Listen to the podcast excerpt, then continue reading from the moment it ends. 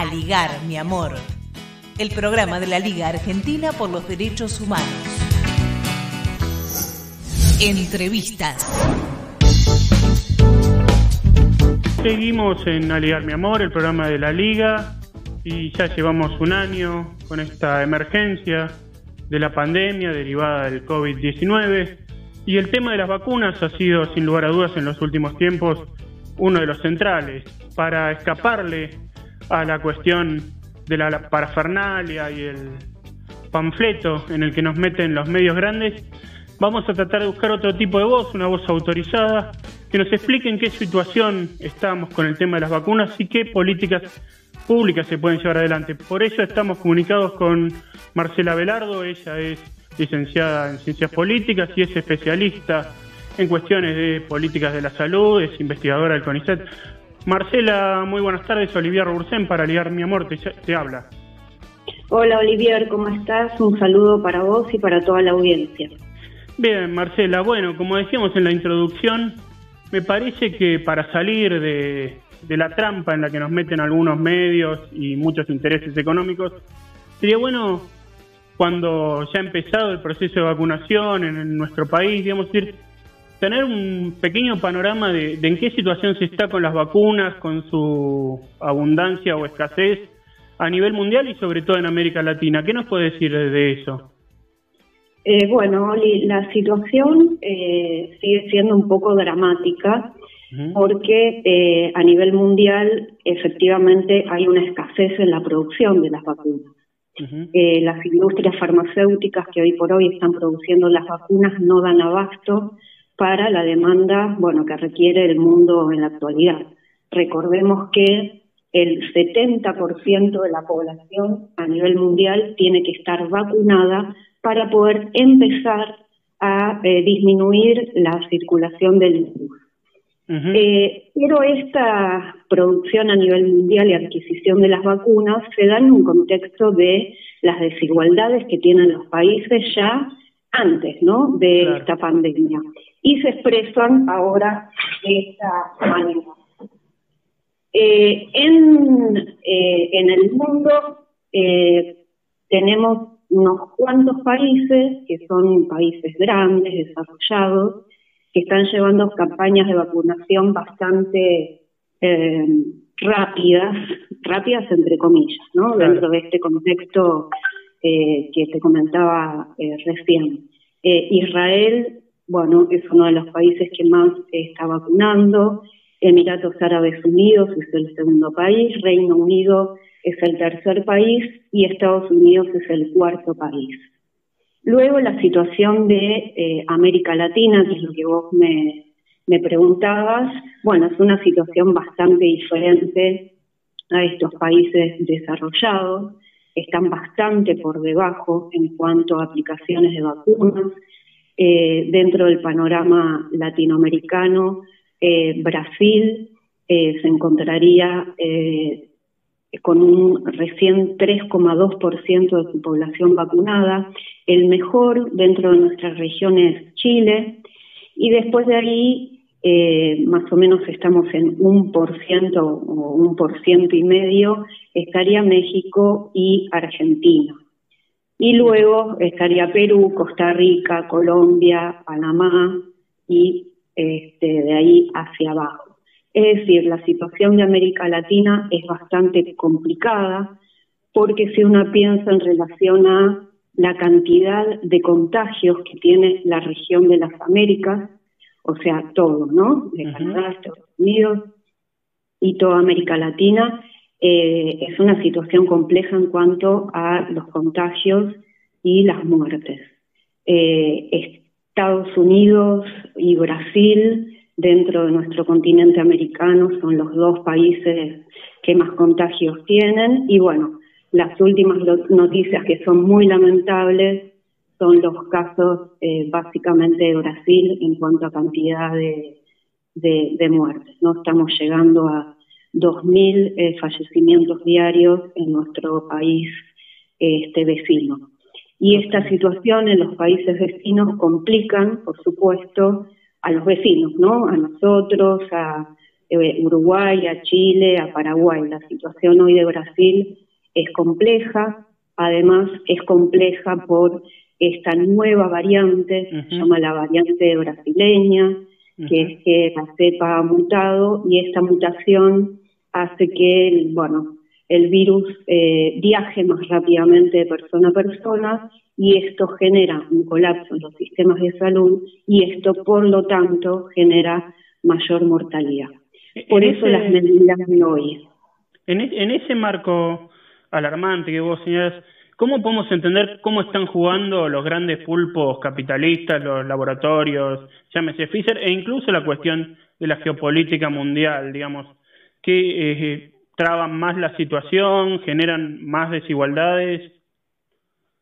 Sí, eh, eso es una cuestión que se ve ahora con la pandemia, se visualiza a los ojos del mundo, eh, pero el tema de eh, los productos farmacéuticos, lo que se llama las patentes en eh, los medicamentos o las vacunas o la tecnología, es un problema con el cual convivimos desde el año 94 cuando a nivel mundial eh, se impuso lo que se llaman los ADIPS en castellano o TRIPS en inglés, que básicamente es que las empresas eh, que producen bienes o servicios y patentan ese conocimiento, acá entra la industria farmacéutica claramente, tienen la propiedad de ese producto, en este caso medicinal, por lo tanto lo que hace es que algunos países y algunos laboratorios, al estar patentado su producto, pueda producir mientras que el resto no, está restringido, por eso es este, propiedad intelectual o patente que hoy se pone realmente en discusión, en debate, y hoy los organismos internacionales, como por ejemplo la Organización Mundial de la Salud, eh, la Organización Panamericana de la Salud, eh, Médicos Sin Fronteras eh, y una cantidad de países liderados tanto por India como por Sudáfrica le están pidiendo a la Organización Mundial de Comercio que cese las patentes en esta situación excepcional. Digamos que es una, posibilidad viable, digamos, que se suspendan algunas patentes. Es viable en términos legales porque hay cláusulas que eh, dicen que cuando hay una situación extraordinaria, ¿no? como esta pandemia, eh, se deberían licenciar las patentes. Pero como sabemos, una cosa es lo legal y otra cosa es con la fuerza este, que estos cárteles eh, farmacéuticos eh, generan en los gobiernos y en los organismos internacionales para no licenciar las patentes, porque una licencia de patente implica perder cierto margen de rentabilidad. Totalmente. Pero en una situación como la actual, licenciar esas patentes implicaría que otros productores, aquellos laboratorios radicados en distintos países que tengan capacidad de producir las vacunas puedan hacerlo. En definitiva, salvar más vidas, ¿no es cierto? Sería en definitiva, salvar más vidas.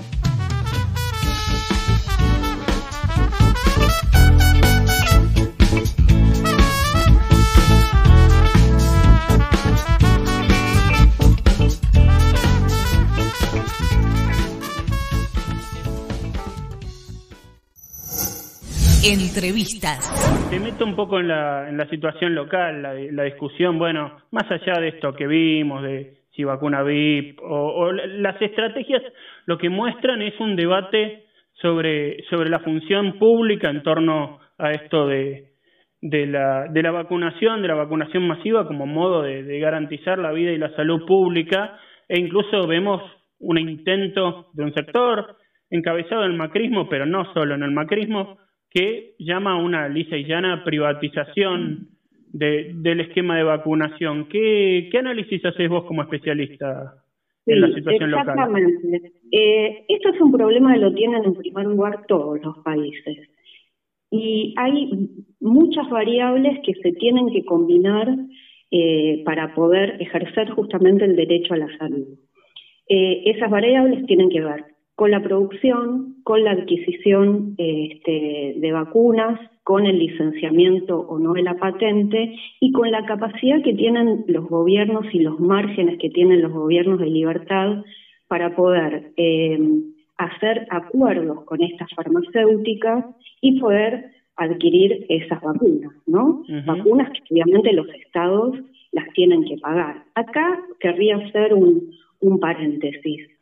Eh, se conoció hace aproximadamente un mes, y esto es lo grave de la situación, las vacunas, eh, según las empresas, estaban a disposición en el mercado mundial con, eh, bueno, con un precio, ¿no? Moderna, 31 euros, Sinovac, la China, 25 euros, la Sputnik, 8 euros, AstraZeneca, 3 euros. Sin embargo, cada país en su capacidad de pago estaba ofreciendo más dinero a estas farmacéuticas, con lo cual es completamente antiético además, para poder eh, tener estas vacunas. Obviamente, y en función de tu pregunta específica, los países que tienen menos recursos y menos capacidad de negociación eh, están en una situación muy compleja. Eh, porque, bueno, no pueden adquirir, por un lado, por la producción y por otro lado, porque no pueden competir con países que pueden este, dar, digamos, más dinero a estas farmacéuticas. Eh, esto fue un escándalo, fue un escándalo en la Unión Europea y es un escándalo, obviamente, para eh, cualquier país que está en una situación muy desventajosa respecto a los 10 eh, países a nivel mundial que están acaparando hoy casi el 80% de la producción o las promesas de producción de estas empresas. Por lo tanto, los gobiernos y el gobierno argentino está bastante limitado en cuanto a lo que está sucediendo a escala global y también obviamente tiene los límites este, propios de nuestro país con una economía eh, realmente devastada. Estaba leyendo un informe de la CEPAL que se publicó en diciembre que dentro de América Latina la recesión de eh, la economía, tanto de Perú como, como la Argentina, eh, ha sido de las recesiones más importantes en América Latina, con lo cual tenemos un país que yo entiendo que tuvo una buena política en el sentido de que salió bastante tempranamente, aproximadamente en el mes de septiembre, a hablar con todas las farmacéuticas, tanto privadas como las farmacéuticas, digamos, públicas. Este, y entonces ahí pudo tener, digamos, como una especie de, combo, ¿no? De, varias ofertas que después, bueno, algunas se cayeron este, porque no se pudo acordar, porque los condicionamientos eran muy importantes, ¿no? Eh, entonces, bueno, Argentina creo que eh, dentro de la región más o menos se manejó eh, relativamente bien, pero después, bueno, tiene las, las limitaciones tanto externas como internas. Totalmente, muy claro. La última, Marcela, y no y sin dejar de agradecerte el tiempo y la, y la brillantez y, y, claridad de tu exposición tiene que ver con lo que hace a nuestro programa y a nuestro movimiento, que es el movimiento de los derechos humanos. ¿Por dónde te parece que deben pasar las exigencias al poder público e incluso las denuncias ante la privatización, por ejemplo, en la Ciudad de Buenos Aires, para obtener una política pública que sea lo más adecuada dentro de las dificultades, que, cumpla con el, con el deber estatal de garantizar el derecho a la salud pública en esta materia? Sí, sí eh, Oli. Yo creo que eh, en lo inmediato eh, hay que enrolarse detrás de este movimiento mundial eh, para exigir a la Organización Mundial del Comercio, pero también para modificar las legislaciones nacionales que están atadas a esta legislación internacional para que se licencie efectivamente las patentes. Creo que eso eh, es lo inmediato, ¿no? Y tal vez haya algunas posibilidades de que esto eh, sea posible. Por otro lado, lo que vos decías, el tema de la privatización. Hoy, por ejemplo, escuchaba en Argentina que la UIA estaba pidiendo que eh, que las cámaras, digamos, empresarias compren directamente las vacunas a los laboratorios para poder vacunar a sus empleados ¿no? y empleadas. Esto claramente es una privatización de la salud.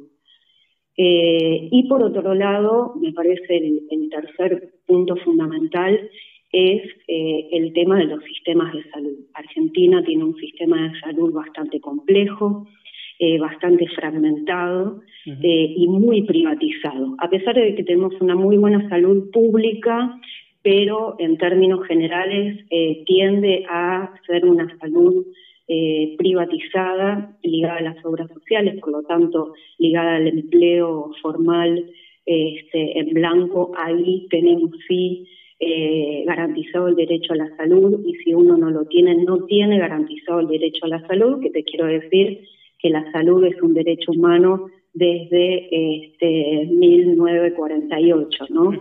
Y hay que hacerlo efectivo como cualquier otro derecho, ¿no? Que está puesto por ahí en un papel, en una constitución, pero hay que efectivizarlo. Entonces me parece que esos son los dos grandes puntos por los cuales el movimiento este, de los derechos humanos, este, eh, tiene que, poner hoy por hoy su, atención. La licencia de las patentes y a mediano y largo plazo la modificación de nuestro sistema de salud. Marcela Velardo, especialista en cuestiones de salud pública y políticas de la salud, licenciada en ciencias políticas y docente, investigadora universitaria. Muchísimas gracias por esta comunicación y por la claridad de tus palabras. Te agradecemos el tiempo y seguimos en contacto para ver cómo avanza esto. Te agradezco a vos, Olivier, y un saludo a la audiencia. Entrevistas. A ligar, mi amor. El programa de la Liga Argentina por los Derechos Humanos.